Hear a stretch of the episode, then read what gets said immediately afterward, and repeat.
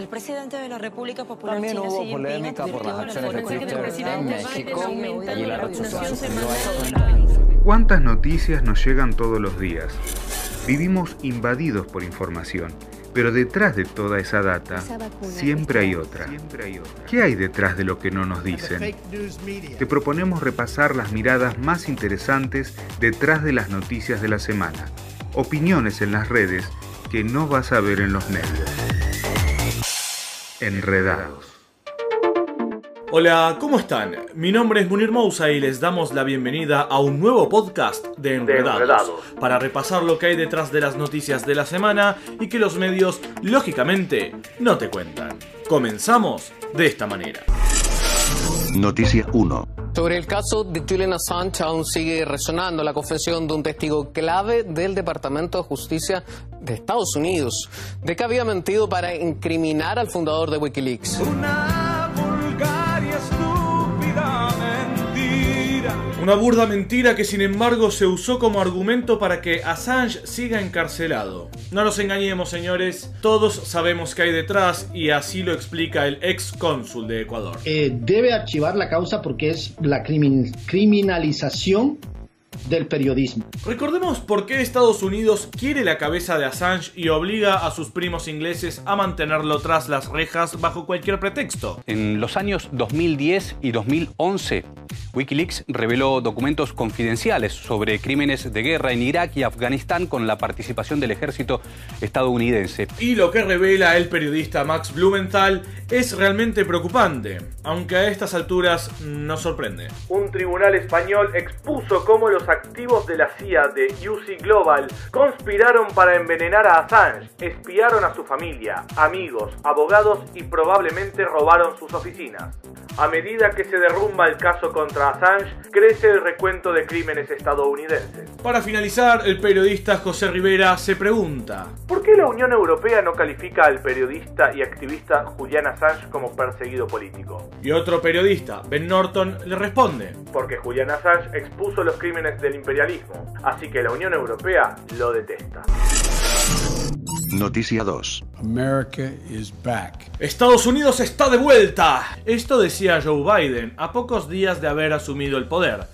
Ahora, ¿qué quería decir exactamente? El segundo bombardeo ordenado por el presidente de Estados Unidos, Joe Biden, se ha realizado la madrugada de este lunes contra territorio sirio que ha cobrado la vida de al menos un niño y ha dejado tres civiles heridos. Así parece quedar más claro que a lo que Biden se refiere es eh, a continuar la política criminal llevada a cabo cuando era vice de Obama. Pero lo verdaderamente insólito fue lo que usó el Pentágono como pretexto y que no pasó desapercibido en las redes sociales. El Pentágono afirma absurdamente que su bombardeo de Irak y Siria fue defensa propia.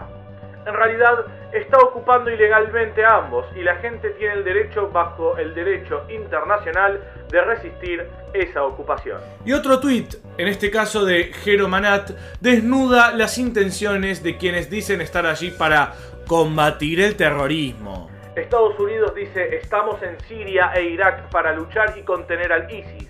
También Estados Unidos acabamos de bombardear a las fuerzas que luchan contra el ISIS en Siria e Irak. Lamentable es nuestra condición viviendo en contradicción permanente. Pero más lamentable aún es decirle a la prensa que se lucha contra el terrorismo, mientras en realidad se lo patrocina. Esto reveló una periodista búlgara corresponsal en Oriente Medio. Estados Unidos aviva la guerra en Siria con nuevos suministros de armas para los terroristas de Al-Qaeda. Con los terroristas. Noticia 3. Israel demuele más estructuras palestinas en la sagrada ciudad del Quds. Su consigna definitivamente es acabar con presencia palestina y su cultura. Por eso mismo se le conoce como el demoledor. Lo cierto es que aquellos medios que hace semanas ponían el grito en el cielo por la respuesta palestina ante las violaciones israelíes guardan un silencio cómplice mientras esto sucede. Los palestinos se resisten a los desalojos domiciliarios en Silwan, Jerusalén Este. La toma de control por parte de los colonos ilegales de la zona de Batan al-Hawa es el proceso de expulsión más extenso de los últimos años en Jerusalén Este. Y si bien los medios occidentales ocultan lo que está pasando, en las redes sociales no pueden silenciar todas las voces. Esto denuncia Palestina Hoy. Censura brutal sobre lo ocurrido hoy en el barrio de Silwan en Jerusalén. Israel comenzó las demoliciones destruyendo una vivienda y una carnicería. Las fuerzas israelíes planean destruir cerca de 100 viviendas palestinas para construir un jardín con temática religiosa. Y como hay páginas en redes sociales que se encargan de mostrar el abuso, la violencia y la limpieza étnica que padece el pueblo palestino, el régimen ocupante utiliza su poder para acallar toda crítica. Esto es lo que denuncia con estadísticas el Centro Árabe para el Avance de las Redes Sociales. La autoridad israelí envía informes anualmente a las empresas de redes sociales para imponer su censura sobre el contenido palestino. El fascismo es una ideología y un movimiento político que surgió en el siglo pasado. Noticia 4.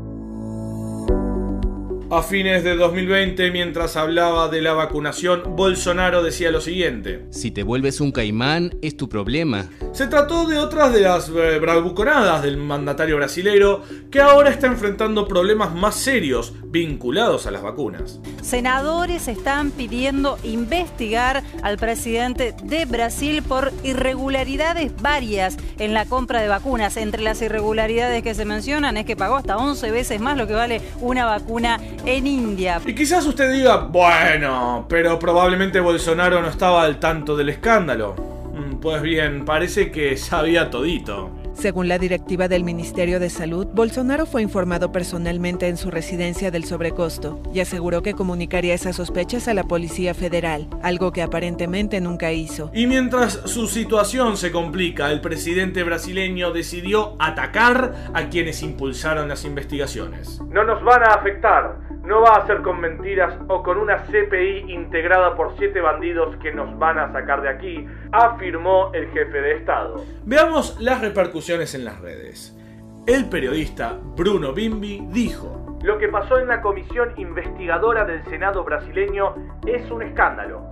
Después de boicotear todas las vacunas, Bolsonaro mandó a comprar la Covaxin con un sobreprecio millonario y la intermediación de una empresa con vínculos con su propio hijo. Genocida y ladrón. Y por su parte, la cuenta Nociruno se refiere a las penurias de un medio que suele defender a Bolsonaro a diestra y diestra también. Mirá si lo terminan echando a Bolsonaro por hacer negocios con la vacuna. ¿Alguien puede pensar en el adolescente que maneja la derecha a diario?